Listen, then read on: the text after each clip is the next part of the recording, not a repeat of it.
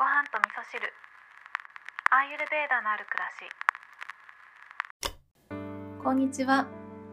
アーユルベーダアドバイザーの土井京子です。えっ、と、今日の収録はですね、いつもは朝収録するんですけど、今日はね、ちょっと油断してたら夜の収録になってしまったので、えー朝ね、聞いてくださってる方もたくさんいらっしゃるんですけれども、ちょっとね、今日は一日を振り返りながらのお話をしようかなって思うんですね。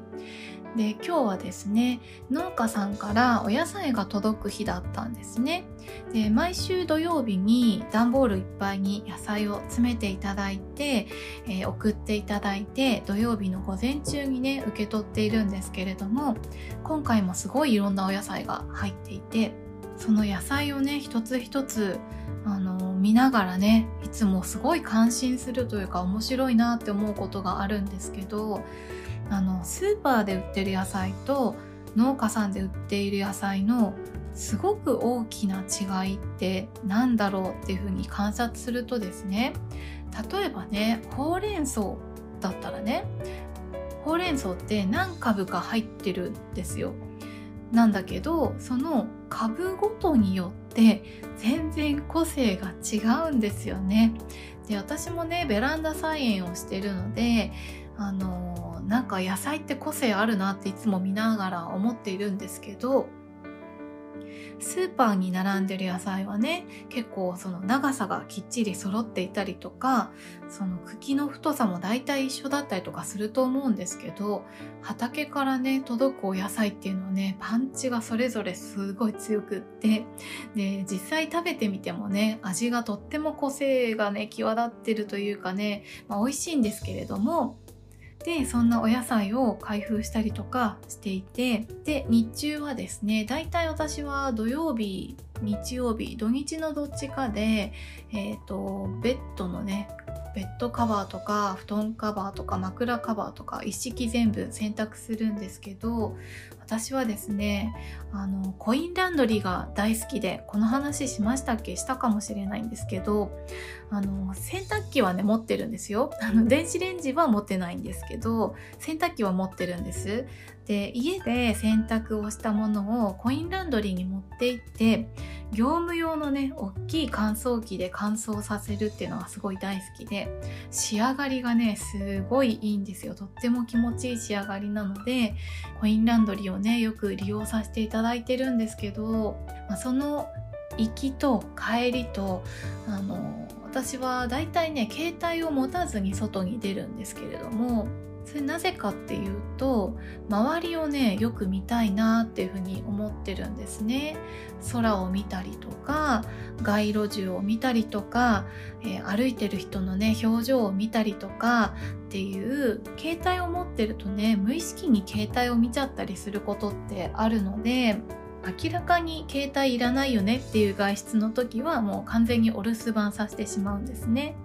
でそんな風にね今日も外を見ながら歩いていたらですねなんかね先日立春を迎えましたけれども街路樹を見ているとなんかみんなねすごくねワクワクしてるんですよ。春が来るよってみんな言ってて 言っててって言うとすごい変ですか？私 あの最近ね見えないエネルギーの話とかもしてるんでちょっと変な人かもしれないんですけどでもね確かにすごい感じてるんですよそれを。で街路樹がねみんなワクワクして春が来るよ春が来るよって言ってるのでどれどれってちょっと見てみたらねやっぱり桜の木とかもちっちゃい芽が出てきたりとかしていてあっ準備してるんだっていうふうに思ってねなんかすごい私もワクワクしてしまいましたでですねこんなオチのないような話をしてはいるんですけれどもでもねなんかこういう日々の暮らしをしっかりと味わっていくっていうことってとっても大切だよねっていうふうに今日感じていたんですね。で食べ物についてはね何を食べるかよりもどのように食べるかが大切ですよっていうふうにアーユルベーダでは言われてますよっていうのはねこの番組の中でもお話をさせていただいているんですけどこの暮らしっていうのもね一緒なんじゃないかなっていうふうに感じたんですね。ちょっとね上手に言い換えるのは難しいんですけど何を暮らすかよりもどのように暮らすかこれ直訳ですね。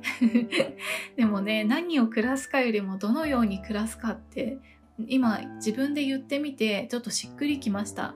何を暮らすかよりもどのように暮らすか。どのように暮らすかによってそこから得られるものっていうのがね大きく変わってくると思うんですよ。何がいいとか何が悪いとかっていうことは全然なくって暮らしってねその畑の野菜じゃないですけどその人それぞれだと思うんですね。その人それぞれがそれぞれにいいと思うような暮らしを味わってそれぞれの暮らしがあってだからこそね人としての個性も生まれてくるしそうやってね個性のある人同士が協力し合ってお互いの長所をね生かし合って作っていく社会っていうのがねあのいい社会になっていくんじゃないかななんていうふうにもね思うんですよ。ということで今日はですねちょっと取り留めのない話にはなっちゃったんですけど日々の暮らしについてね何を暮らすかよりもどのように暮らすかっていうね、このエピソードの中で出てきた言葉ではあるんですけれども、そういったお話をさせていただきましたので、皆さんもね、あの、誰かの暮らしを真似するんじゃなくって、自分が楽しめる暮らしをね、見つけていけるといいんじゃないかなと思います。今日も聞いていただきましてありがとうございます。